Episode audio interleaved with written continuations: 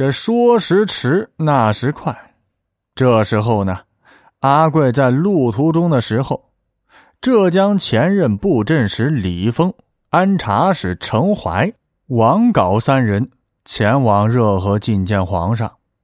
乾隆见了他们，想起浙江的案子，责怪道：“甘肃茂镇案件刚刚了结，你们浙江又闹出这样的乱子。查抄的时候你们也在场，赃物的底册自然也看见了。难道你们就没有发现内务府的进呈册有什么问题吗？”这李易峰等人十分慌张。敷衍道：“这都是微臣等的失职。那王占柱暗中调换，门路颇广，臣等并不知晓啊。”乾隆冷冷的说道：“王占柱以金换银，那可是四千七百多两银子呀！这么大的数目，你们究竟是？”全然不知，还是有意隐瞒呢？那赃物的底册在朕的手中，与内务府成册相比，少了许多东西。王占柱如今已经押解在案，朕已经派阿贵前往浙江清查。你们要是再敢隐瞒，难道就不怕我要了你们的脑袋？李峰见乾隆是越说越气，吓得是魂不附体，再不吐露一点实情，恐怕是说不过去了，只好禀报道：“臣等官职低微，实在是不知晓内情。不过有一次，程辉祖接见司道时，曾听他说起了以金换银的事。”还嘱咐奴才向钱塘县换金五十两。乾隆此时呢，想起了和珅的提醒，恍然大悟。此刻他坚信程辉祖必然参与。他若参与了，那他必定是幕后主谋。想到这里，乾隆是怒发冲冠。连忙下了一道加急圣旨，下令将程辉祖革职拿问，由河南巡抚傅乐浑补授闽浙总督。至于李峰三人，革职交由户部审理。阿贵接到加急圣旨，将程辉祖革职上问，整个案件变得顺利起来。阿贵问。陈辉祖，你已经意淫，私吞赃款，还不认罪吗？陈辉祖就辩解呀：“大人，实在是冤枉啊！当初下官在查抄王胆旺家产时，发现那些金子的成色不好，押运到京城又路途遥远，一定会大有损耗。”所以下官才兑换成银子。阿贵听后厉声呵斥道：“荒唐！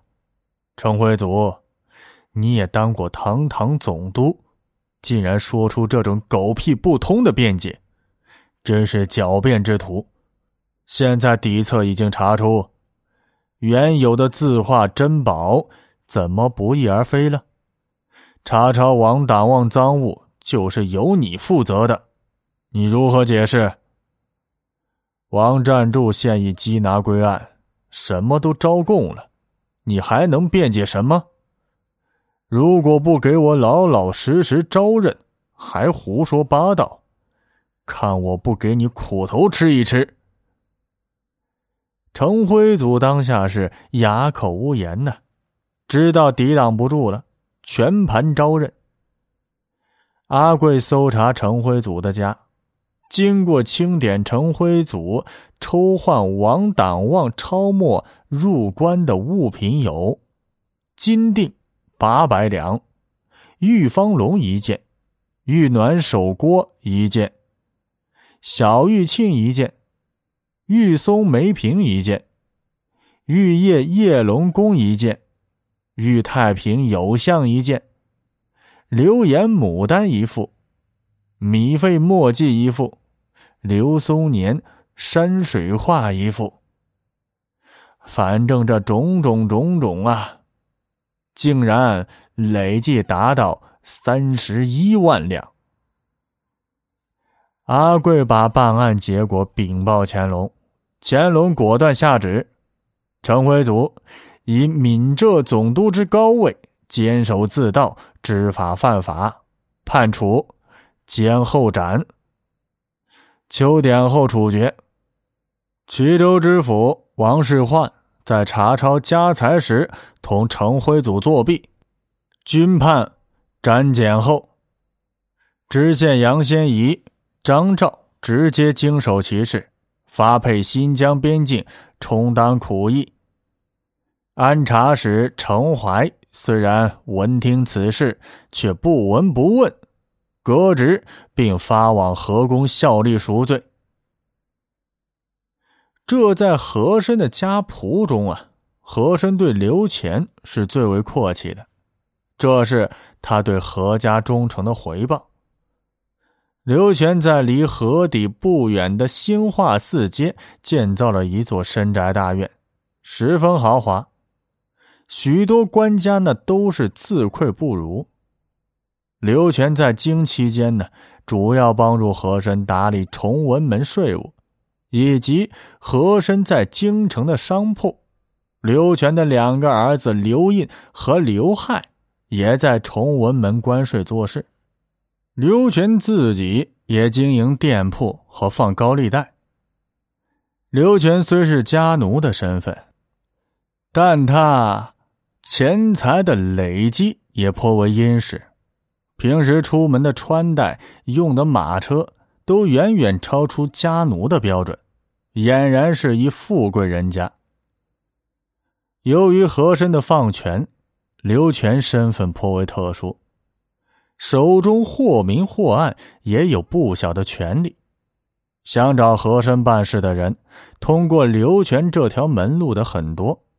刘全暗地里也会做些手脚，索贿敛财。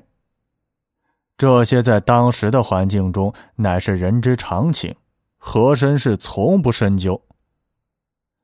这一日呢，蒋熙下朝。